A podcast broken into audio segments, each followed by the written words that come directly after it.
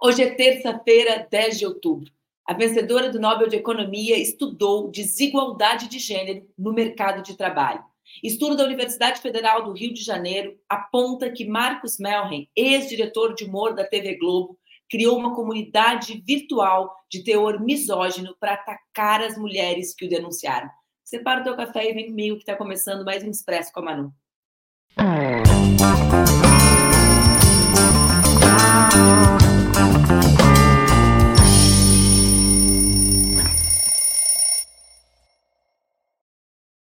Bom dia, bom dia, bom dia. Tá no ar mais um Expresso com a Manu, nosso programa que acontece entre segundas e sextas-feiras, às 7h30 da manhã, aqui nas redes do Ópera Mundi, com transmissão simultânea nas redes Ninja e nas minhas próprias redes. O Expresso, eu sei, e tu também já sabes, acontece às 7h30, mas pode ser acompanhado depois, se tu precisar acompanhar depois, se esse horário já for tarde demais, para tu assistires, ou também pode assistir no formato podcast. Gostaram desse microfone novo, gente? Eu, eu juro para vocês que eu inventei isso aqui sozinha, da minha própria cabeça, de trazer esse microfone aqui. Vocês gostaram, acharam legal? Estou pensando ainda na minha opinião sobre ele. Me ajudem a ter uma opinião sobre ele. Estou achando estranhíssimo, porque eu estou me sentindo um pouco afastada do computador e de vocês. Vamos ver, vamos começar o nosso expresso de hoje. Hoje é terça-feira, 10 de outubro. Vocês não estão impressionadas, impressionados, como parece que cada vez mais o tempo passa rápido, como eu tenho que trazer todos os dias o dia para vocês. Eu fico viajando nisso, né? Hoje já é dia 10 de outubro, o tempo simplesmente voa, né? Bom, minha avó avisou que isso ia acontecer no dia do meu aniversário de 15 anos, ela falou agora só vai, e o pior é que só foi, faz quase 30 anos. Vamos falar de um assunto interessante, volta e meia, principalmente nas terças, que é o dia que eu recebo aqui a Áurea e a Maíra Cota, que é a nossa convidada de hoje, volta e meia a gente fala sobre as relações no mundo do trabalho e a questão de gênero, ou sobre violência sexual e as questões relativas a gênero e à internet. Hoje nós vamos conversar sobre esses dois temas. A primeira é a notícia que nessa segunda-feira rolou por aí, né? Todo mundo já está antenado. Ó, o pessoal também, a qualidade do áudio está ótima. Muito obrigada, Laila. Melhorou a qualidade do, la, do áudio. Eu não posso mentir, Laila, que o microfone era para melhorar a qualidade do, do áudio, porque não era. O meu marido, né, que trabalha com áudio, que olha, achou que fosse. Mas, na verdade, é só uma questão estética. Eu estou muito fútil, tu acha? Querer um microfone assim por uma questão estética? Por achar bonitinho? Porque todo mundo tem, eu não tinha. Brincando, tinha sim, estava guardado lá na sede do Instituto em Porto Alegre. Mas vamos lá. Nessa segunda-feira, a economista norte-americana Cláudia Golding foi premiada com o Nobel de Economia. A Cláudia é apenas a terceira mulher entre 93 laureados com esse prêmio. Antes dela, as outras duas mulheres que receberam foram a Eleanor Ostrom, em 2009, e a Esther Duflo, em 2019. Vamos conhecer um pouquinho mais sobre a Cláudia e o porquê que o trabalho dela é tão relevante, depois a gente vai conversar sobre isso. A pesquisadora se tornou a primeira mulher titular do Departamento de Economia de Harvard em 1990. Sua linha de pesquisa é na, na linha de pesquisa dela, ela analisou 200 anos de participação das mulheres no mercado de trabalho. Segundo a Academia Real de Ciências da Suécia, o seu trabalho foi reconhecido por ter avançado na nossa compreensão dos resultados das mulheres no mercado de trabalho. Aquilo que a gente sabe, que a gente vive, que a gente acompanha, aquelas coisas que a gente identifica na luta política, a Cláudia foi lá, organizou e estudou, comprovando, assim, grande parte dos argumentos que a gente extraía ali da realidade objetiva, como a gente chama. Olhem só, na pesquisa da Cláudia, ela mostra que mesmo que as mulheres tenham alcançado níveis mais altos de educação do que os homens, e apesar de prosperarem economicamente, os ganhos das mulheres não se equiparam aos dos homens e a diferença é persistente, ou seja, não basta uma mulher estudar mais ou trabalhar mais. E como uma das explicações para que hoje, em 2023, exista uma grande disparidade salarial e de oportunidades entre homens e mulheres é o chamado gender gap, como eles usam em inglês. Ou seja, o que, que significa o gender gap? Né? Uma das explicações para que mesmo em 2023 existe essa diferença salarial é o fato de que mulher, as mulheres ainda muito jovens precisam tomar decisões importantes para suas carreiras, como aquelas decisões afeitas ao tema da maternidade, ou seja, do trabalho reprodutivo. Quando as mulheres têm pouca escolaridade, o seu único trabalho remunerado fora de casa e da família é o trabalho manual, contra o qual existe um forte estigma social. Isso é uma aspas da pesquisadora, tá, gente? Mas quando as mulheres são educadas, especialmente no nível secundário, elas ingressam no trabalho de colarinho branco, contra o qual não existe estigma social. Dados relativos a mais de 100 países e a história dos Estados Unidos são utilizados pela Cláudia para explorar a hipótese da função da força de trabalho feminina. Segundo as análises da Gold, eu prefiro chamar ela de Cláudia, né, gente? Eu confesso para vocês que eu estou falando Cláudia, Cláudia, Cláudia, e só me lembro daquele. Senta lá, Cláudia. Uhum, senta lá, Cláudia. Mas tudo bem, tudo bem, não precisa sentar, Cláudia, a gente já está conversando, e nós, mulheres feministas, falamos sobre isso há muito tempo. Segundo as análises da Cláudia, os filhos são um dos principais fatores que influenciam a desigualdade salarial entre homens e mulheres. Vejam que fantástico o fato de uma pessoa ter ganhado o prêmio Nobel por falar algo que as mulheres feministas reivindicam há muito tempo: o reconhecimento do trabalho reprodutivo como algo essencial na construção das desigualdades com as quais nós vivemos. Isso aqui, eu achei esse gráfico maravilhoso. Vocês não amaram esse gráfico? Olhem esse gráfico, né? Tá ali a mulher e o homem. A mulher devia estar até acima do homem nesse gráfico, porque ela aponta que tem mais anos de estudo, e isso é uma evidência também no nosso país, no Brasil. Bom, Estão lá os dois juntos, bonitinhos, andando de mão dada, o cara segue com a carreira dele em linha reta e a mulher tem esse gap na carreira dela em função dos filhos. Quando os filhos estão criados, para usar uma expressão popular, ela fica ali olhando para cima, tentando voltar, tentando se uh, reencontrar com os temas uh, do, do mundo do trabalho. Então, a gente já, já viu né, esse gráfico, ela também faz uma explicação contextualizando a trajetória das mulheres no mercado de trabalho no mercado de trabalho. Até o século XVIII, as mulheres estavam inseridas no mercado de trabalho por conta da própria dinâmica social. Elas trabalhavam dentro das propriedades da família na sociedade agrária. No entanto, no século XIX, com a transição para uma sociedade industrial, que levou o trabalho para fora de casa, o percentual de mulheres casadas no mercado teve uma redução dramática. O cenário muda novamente no começo do século XX, quando o setor de serviços ganhou força e chamou mais uma vez as mulheres para o mercado de trabalho. Também foi nesse período que o nível de educação das mulheres passa a aumentar, ultrapassando inclusive os níveis de escolaridade dos homens nos países desenvolvidos. A Cláudia também aponta que o acesso à pílula anticoncepcional teve um importante papel para acelerar essa participação, já que oferece uma maior possibilidade para o planejamento de vida e de carreira. Mesmo assim, mesmo assim, olha a solução dessa hora, mesmo assim, a maternidade tem o poder de reforçar o gender gap, ou seja, a diferença de gênero. Isso porque as dinâmicas ainda presentes no mercado de trabalho tendem a dificultar a ascensão profissional das mulheres mães. A explicação para isso envolve outros fatores. Eu quero falar com vocês sobre um tema, a, a, alguns dados relacionados ao nosso país.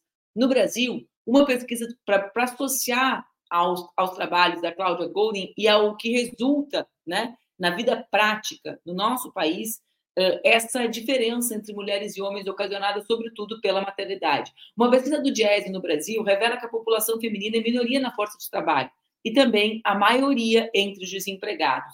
E um estudo realizado eh, pelo IPEA nos mostrou recentemente, esses dados não estão anotados aqui, vou fazer da minha cabeça, se tiver alguma imprecisão, ela é muito pequena, certo? Que mais de 46%, se eu não me equivoco, é 53% das mulheres negras e 45% das mulheres brancas. Como é um dado da minha cabeça, pode ter, né, que eu estou tirando da cabeça, são dados de IPEA, tá, gente? Não vamos dizer que são vozes da minha cabeça que estão dando esses dados, mas como esses dados estou recordando né, de cabeça, é bom que a gente cheque eles depois. Mas, bom, se não for 53, é 52, 51, é mais de 50% no caso das mulheres negras, é mais de 40% no caso das mulheres brancas, que não trabalham quando têm filhos de até 3 anos. Isso porque o, país, o Brasil é um país que reconhece a educação como algo obrigatório, como direito das crianças, a partir do quarto ano de vida. Não é uma coincidência, portanto, que até o terceiro ano de vida das crianças, essas, as mulheres, quase a metade delas, fiquem desempregadas, né? Tem relação com a falta de políticas públicas, com a falta de existência de um Estado que reconheça a função social da maternidade e que garanta políticas de dignidade para essas crianças e de independência a partir da dignidade das crianças, de independência uh, das mulheres. Percebam, gente, eu acho muito legal esse prêmio Nobel por várias razões. Uma delas é o fato de colocar no mundo do trabalho né, a, a, a visibilidade das questões afeitas às questões de gênero. Por quê? Porque a gente fica escutando permanentemente o quê? A gente fica permanentemente escutando que as questões relacionadas às mulheres, ou a luta das feministas, a luta das mulheres, são questões dissociadas da luta dos trabalhadores e das trabalhadoras. Ora, a gente precisa conseguir que os nossos partidos, que a sociedade civil organizada, perceba justamente o contrário, que é impossível ter compromisso com os trabalhadores e com as trabalhadoras sem falar nas questões específicas de gênero, nesse caso, gênero e raça. A Luísa da nossa produção me trouxe aqui, olha só. Gente, vocês têm que ver, eu estou tentando rodar o computador com os dedos, como se ele fosse celular, ao invés de no mouse, a pessoa está ficando, né? Ó, o nível de ocupação das mulheres com filhos pequenos ficou em 54,6%, essa é a média, da, da 46% desocupada, e dos homens quase 90%, né? Então percebam que tem a diferença. As mulheres sem filhos, o nível de ocupação sobe para quase 70%. Vocês conseguem perceber a diferença? Mulheres com filhos pequenos, desempregadas, sem ocupação, 46% no total. Aqui não tem um recorte racial.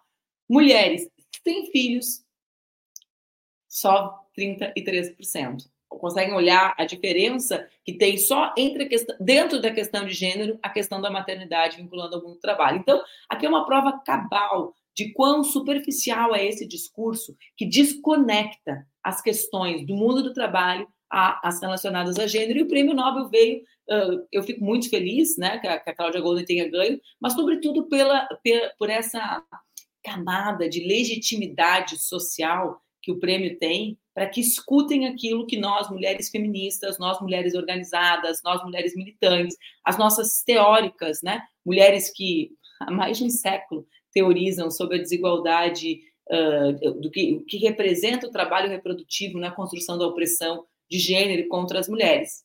Então, percebam que uh, o Nobel, para mim, legitima para camadas da sociedade que gostam desses filtros, legitimam aquilo que a gente fala durante a vida inteira. Outro assunto que eu quero trazer no Expresso de hoje, antes de chamar a Maíra para conversar comigo, é sobre um tema que a mim interessa muitíssimo, né, pelas razões óbvias, mas que é um estudo da Universidade Federal do Rio de Janeiro, FRJ, que apontou que o Marcos Melren, aquele ex-diretor de humor da TV Globo, vocês sabem quem eles são? Que é réu por assédio sexual, você sabe quem é o Marcos Melren? Vou botar a foto dele para vocês para a gente ter essa, a, a, visão dele agora de manhã e vocês localizarem quem ele é. Ele é diretor de humor da Rede Globo, ele é réu por assédio sexual, e essa pesquisa da UFRJ mostra que ele criou uma comunidade virtual de teor misógino para atacar as mulheres que o denunciaram. Bom, a Maíra já tinha falado sobre algo similar aqui, sobre como os escritórios de advocacia já têm esse serviço, inclusive, né, ou como as empresas de comunicação já prestam esse serviço,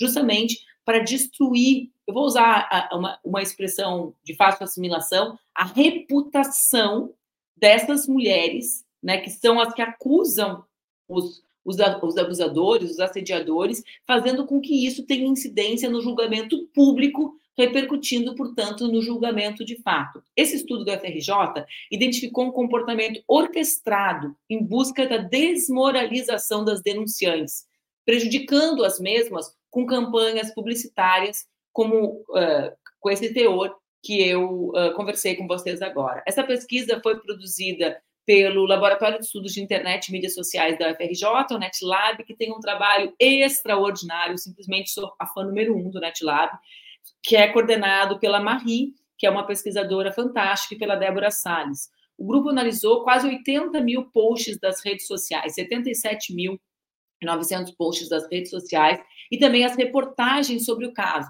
coletando conteúdo das plataformas do Facebook, do Instagram, do Twitter, do YouTube, do TikTok, do WhatsApp. Bom, o Ministério Público de São Paulo pediu acesso à íntegra do documento E o portal Metrópolis também teve, em função disso, né, gente? Aí quando começam esses relatórios, eles vão circulando por aí. O que, que esse grupo do Melhem né, utilizou para desqualificar as denunciantes? Sete teses principais. A primeira, que as relações eram consensuais. Nem sempre as mulheres têm razão. Esse é um argumento de fácil assimilação, né, gente? A gente fala, é a turma, ah, pois é, pode ser que nessa vez nem sempre as mulheres têm razão. Ele traiu, mas não assediou. A mídia busca fazer escândalo com o caso. Esses eram os argumentos centrais. As denunciantes buscaram roubar o seu lugar na Globo. Entende? Tipo, ele, naquele lugar sagrado, elas estavam disputando aquele lugar maravilhoso ocupado por ele. As vítimas de assédio não agem que nem essas mulheres. E essas mulheres prestam um desserviço ao feminismo. Esses sete argumentos foram os argumentos centrais encontrados uh, pelo, pelo NetLab, nessa pesquisa conduzida pela Marie, no caso Mayhem. Para conversar comigo sobre isso, eu quero chamar Maíra Cota. Oi, Maíra. Oi, Manu, bom dia. Nossa, tu não estava aí antes. Minha internet estava ruim, aí eu mudei para um lugar que acho que vai ficar melhor aqui. Olha só, eu estava pensando, né, nesse. Eh, vamos começar pelo Nobel, para depois a gente vamos. falar do assunto pior. Eu estava pensando nisso que eu disse no final, né, na legitimidade que um prêmio desses traz para uma sistematização que muitas teóricas do nosso campo já fizeram fazem historicamente, né, desde a Kolontai já nas, nas, demandas pelas creches públicas, e, e, e, como a gente consegue traduzir essa espécie de legitimidade que um prêmio desses dá, né, por uma sistematização de dados, que é o que a Cláudia Golden faz, né, ela organiza os dados uhum. sobre uma realidade que a gente debate, né, Maíra? Mas uhum. como isso precisa incidir uh, na formulação de políticas públicas, porque a pesquisa é uma constatação de uma realidade que a gente quer mudar, né? A gente não quer ficar contemplando, olha, parabéns, obrigada, Cláudia, né? Conclui.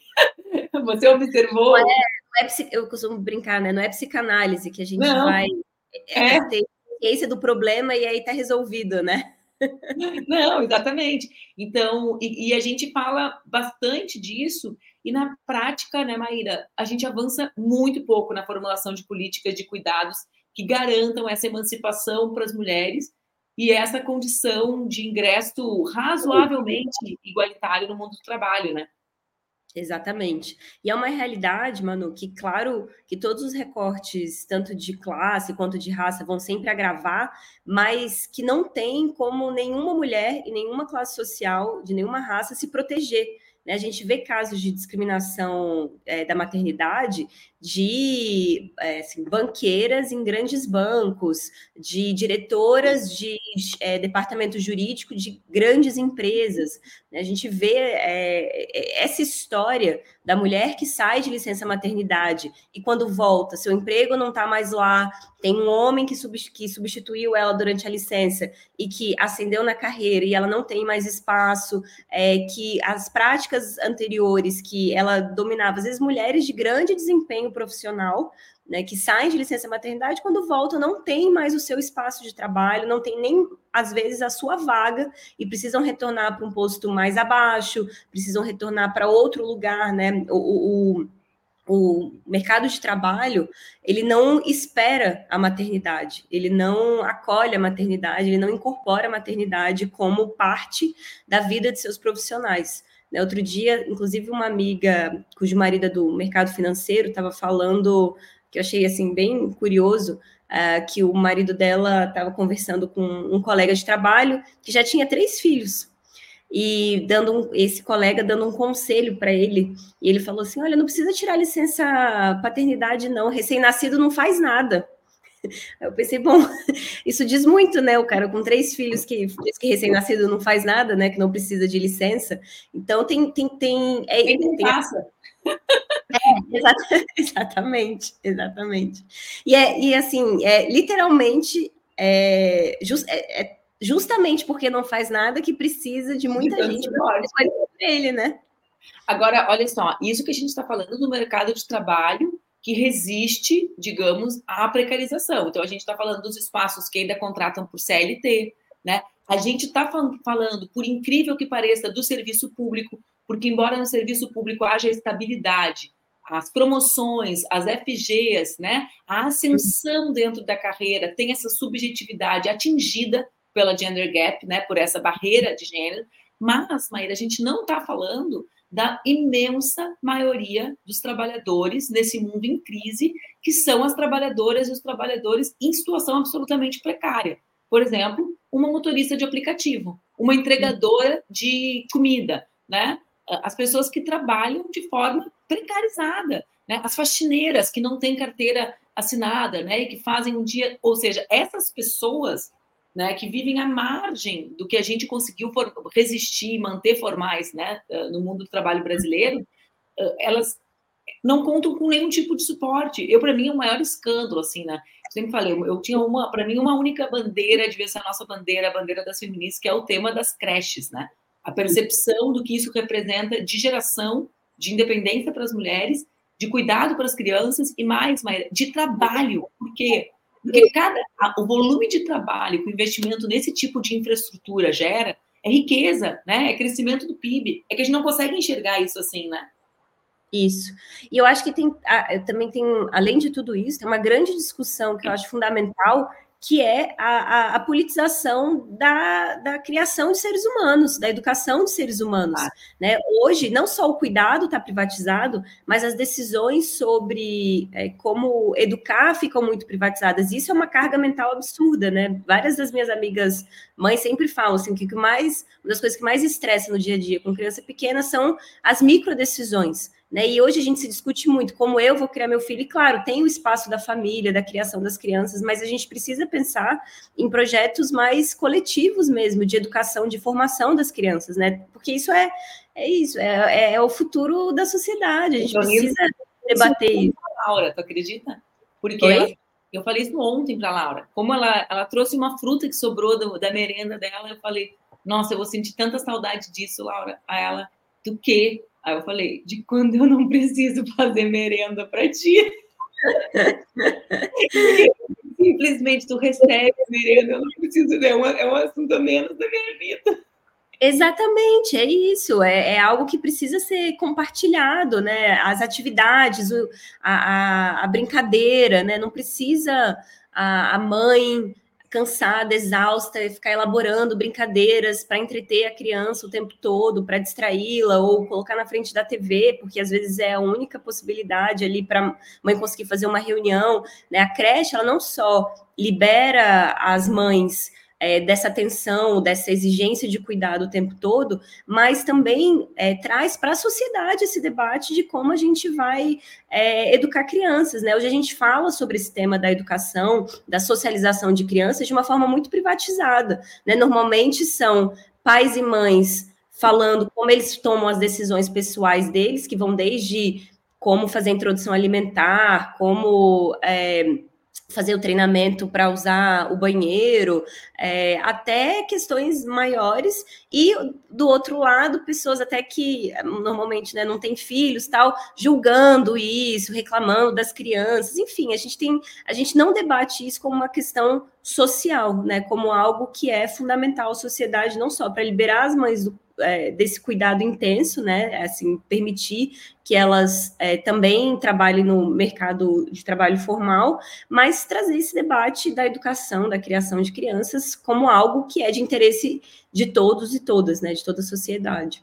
E aqui, né, essa pesquisa da Cláudia, ela traz um debate que é um debate já antigo, ele só não é superado porque a gente não criou política. Quando eu falo creche, eu falo creche como estrutura de cuidado de criança, tá, gente? Eu estou explicando isso porque dentro da, do nosso campo político tem um debate grande sobre creche como espaço educacional. Estou falando como estrutura que garante que a criança fique cuidada pelo, pelo Estado, né? E não, hum. e não pela mãe durante aquele período de tempo. É por isso que, por exemplo, debates como creches com horário ou instituições com horários estendidos. Ai, gente, me desliguei a luz, vocês estão vendo? Pessoa muito legal, eu mesmo me, me boicoto. Nem me pergunte, que eu não tenho nem ideia do que, que eu fiz para ter desligado. Ah, sim, eu toquei em algum lugar errado aqui. Mas, Maíra, eu me refiro a, por exemplo, os debates sobre creches com horários estendidos, né, ou instituições com horários estendidos, uh, que muitas vezes o horário é um limitante, cara. Então, acaba às 5h30 da tarde, mas como se a pessoa trabalha no mercado até 6h30, é. né? Ou se, uh, eu tenho uma irmã que é professora, a, a, ela dá aula até o horário que acaba a aula da filha dela. Né? Então, uhum. Então, são rotinas que, que não coincidem.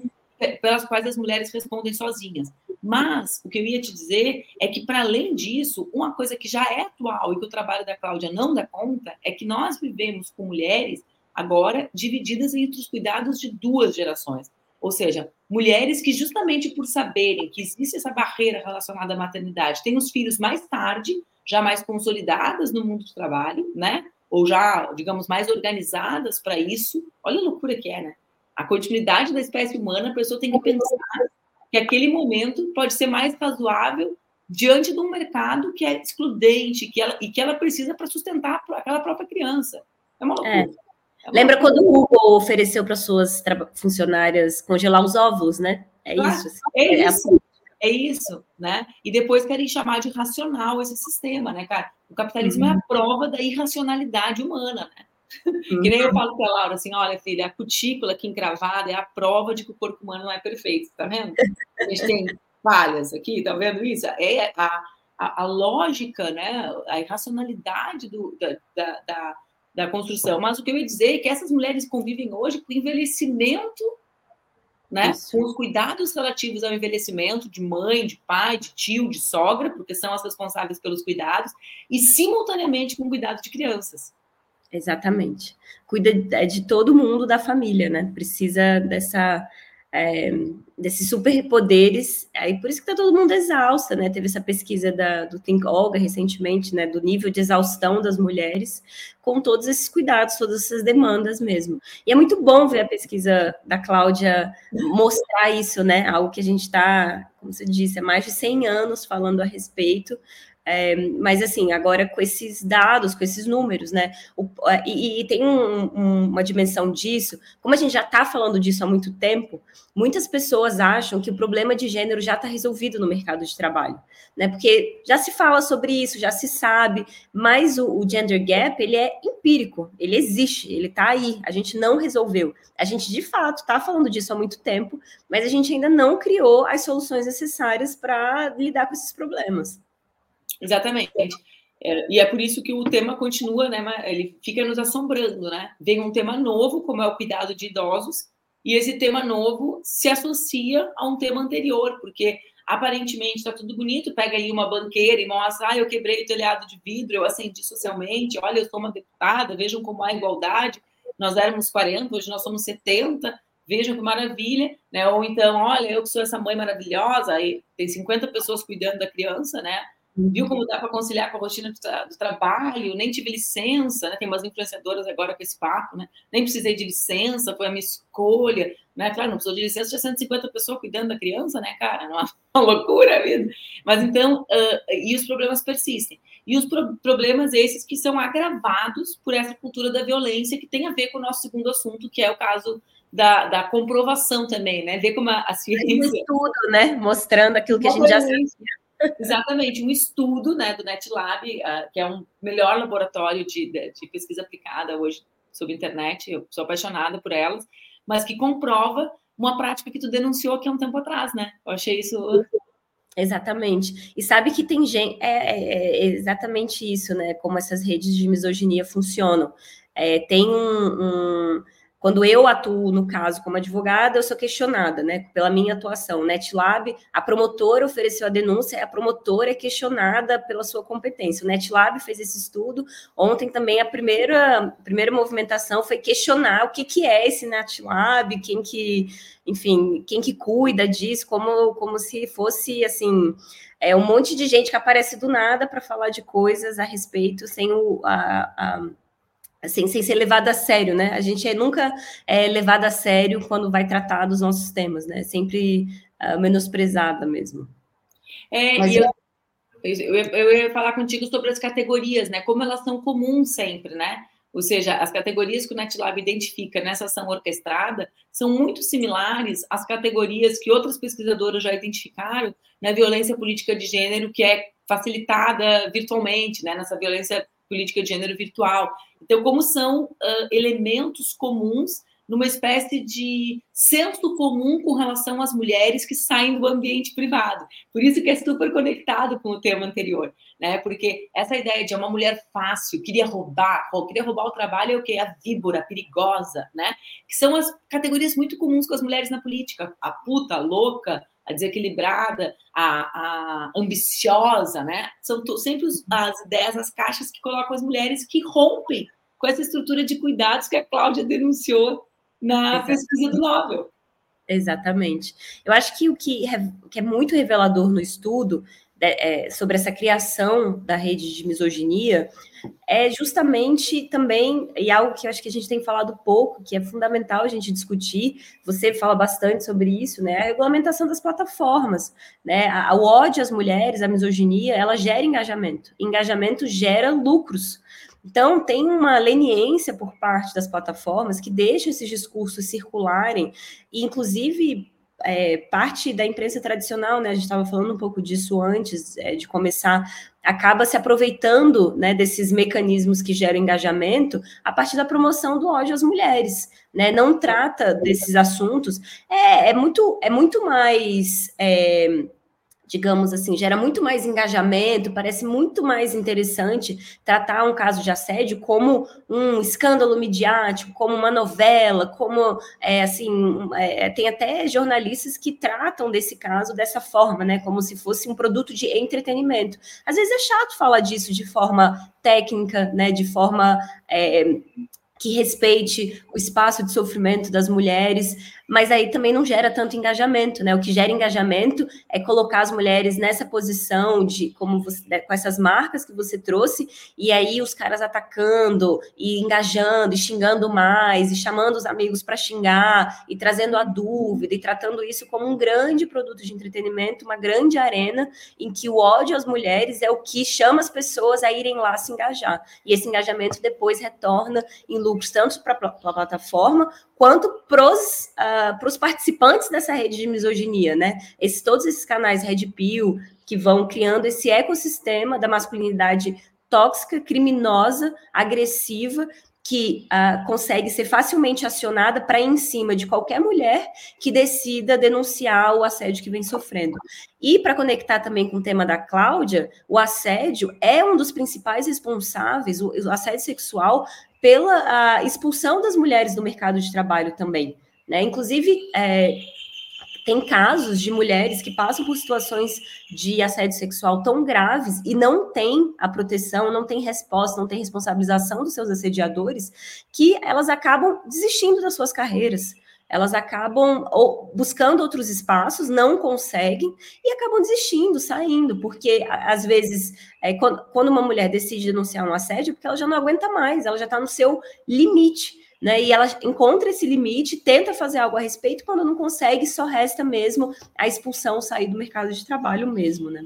Eu ia trazer dois elementos, Maíra, para a gente fechar. Assim. O primeiro é sobre a relevância da presença das mulheres nesses lugares que produzem evidências, porque só as mulheres, é uma coisa impressionante, me desculpem a, a, a generalização, mas é uma, uma generalização justa, só as mulheres produzem evidências científicas sobre os problemas enfrentados pelas mulheres na sociedade. Vê bem, né? A gente está falando de uma pesquisadora de economia que ganha o Nobel sobre algo que interessa ao desenvolvimento econômico de todas as nações, porque as mulheres são metade da força de trabalho. Elas criam 100% da, dos novos trabalhadores e trabalhadoras. Né? Então, primeiro, sobre a Cláudia. E segundo, com relação a Marie, como pesquisadora, né? que também tem o seu, a sua legitimidade questionada por essa, por essa galera que busca vulnerabilizar as mulheres. Então, acho que isso é uma coisa super relevante da gente conectar, gente, porque muitas vezes chamam, e eu vou ficar repetindo isso, esvaziam, fazem a crítica, dizem que é identitário, a luta por mulheres nos espaços. Agora, percebam que todos os dados que nós estamos trazendo, que legitimam evidências que nós recolhemos na luta política, porque eu não preciso de dado para saber que as mulheres sofrem por causa da, do trabalho reprodutivo, mas a sociedade reconhece a legitimidade a partir desses dados, né, Maíra? Assim como a gente não precisava de, do estudo da Marie para se dar conta do que estava acontecendo na internet, porque a gente podia ver essa orquestrada na internet. Mas quem organiza, quem produz o conhecimento científico uh, são essas mulheres. E a segunda questão, uh, e aí muito mais grave, é sobre como essas marcas elas uh, conseguem vencer no final, sabe? no final, essas campanhas orquestradas, mesmo que as vítimas ganhem nas ações, elas, elas ficam. Porque eu, eu lembro, sempre lembro, sempre cito esse texto que o Felipe Neto escreveu num livro, num livro escrito por mim, o prefácio é dele, em que ele diz que ele sabia que era tudo fake news sobre o Jean, sabe? Mas que ele continuava pensando assim, cara, mas ele realmente faz é demais, é demais, sabe? É, é over. Muitas pessoas me relatam uma antipatia por mim que tem relação com isso. Eh, esses dias uma pessoa me disse assim, tu tava, eu voto em ti e tal, desde tal ano, acho que era desde 2018, mas antes eu tinha uma antipatia muito grande por ti, porque tu estava uma vez no restaurante e tu disse, essa comida é uma merda, eu vou comer num restaurante tal, que é um restaurante que eu nunca comi. Só por isso eu sei que eu não disse, tu entendeu? Eu falei para ela, cara, eu não disse isso, eu nunca comi nesse restaurante na minha vida. Eu fui numa vez nesse lugar de noite jogar sinuca. Então eu sei que isso não é uma verdade. Eu podia achar que eu tinha dito, eu sou humana, eu posso errar, posso ter achado. E eu comi na Rio cinco anos. Da onde vem isso? Vem da ideia de alguma desinformação distribuída que ficou, né? Que ficou aqui como se fosse verdade. A nossa memória, é, ela vincula essa, esses conteúdos às pessoas, mesmo quando a gente tenta, quando a gente sabe racionalmente que a gente não é atingido por ele. Então, muitas pessoas que provavelmente até achem que o Melren é abusador, acham e, e defendem a acusação dele, mas no fundo pensam assim, ah, mas também essa Dani, né? Né? Porque os Isso. conteúdos eles colam na cabeça, eles, eles invadem, e esse dano é irreversível. É tão importante identificar esses estudos e punir quem organiza esse tipo de ação. Assim como eles conseguiram provar, por exemplo, que a Dilma tinha rompantes de burrice com temas que ela estava certa, como é o caso de estocar vento, né? Que, era, uhum. que era uma expressão sobre estocar eletricidade gerada por aquele tipo de energia. E se fosse um, um né? Conseguiram comprovar a tese a partir da repetição dessas, dessas mentiras nas redes, né?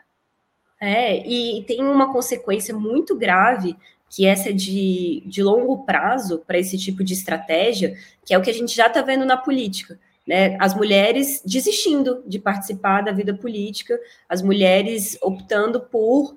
É, bom, não dá nem para chamar de opção, né? Porque não, não, é, na verdade, uma escolha, elas são expulsas, elas são. É, elas, elas não querem passar por todo esse ódio, por toda essa violência para poder ocupar cargos de poder. E eu acho que a gente está passando agora por um momento muito sério, que precisamos ter muito cuidado, que é criar um que estamos assim criando um ambiente é, no qual as mulheres não vão mais denunciar assédio.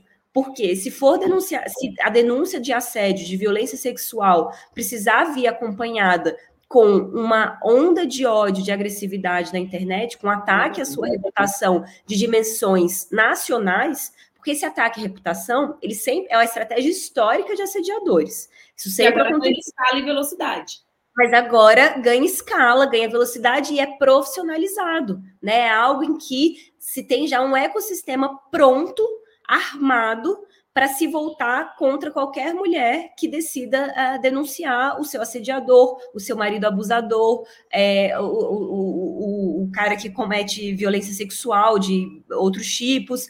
É, isso é muito grave, né?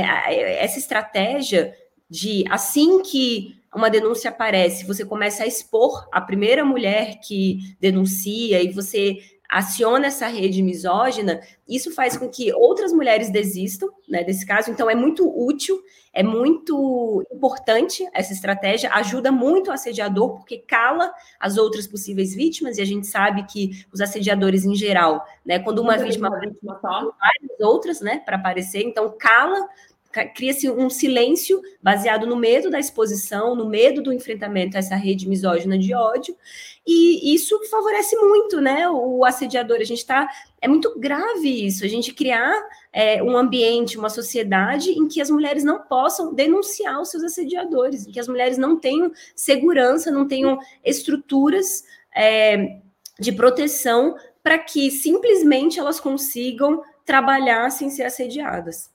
E, além disso, né, Maíra, elas sofrem a violência de novo, porque esse é um outro tema que a gente fala pouco, né? Mas essas campanhas, elas fazem com que, além de tu seres vítima de um tipo de violência, tu te confrontes com novas violências permanentemente. E quando tu é vítima de uma violência, tu só quer te ver livre daquilo. Tu quer estar em qualquer lugar que te garanta uma razoável proteção física, mental, emocional para as pessoas que convivem contigo.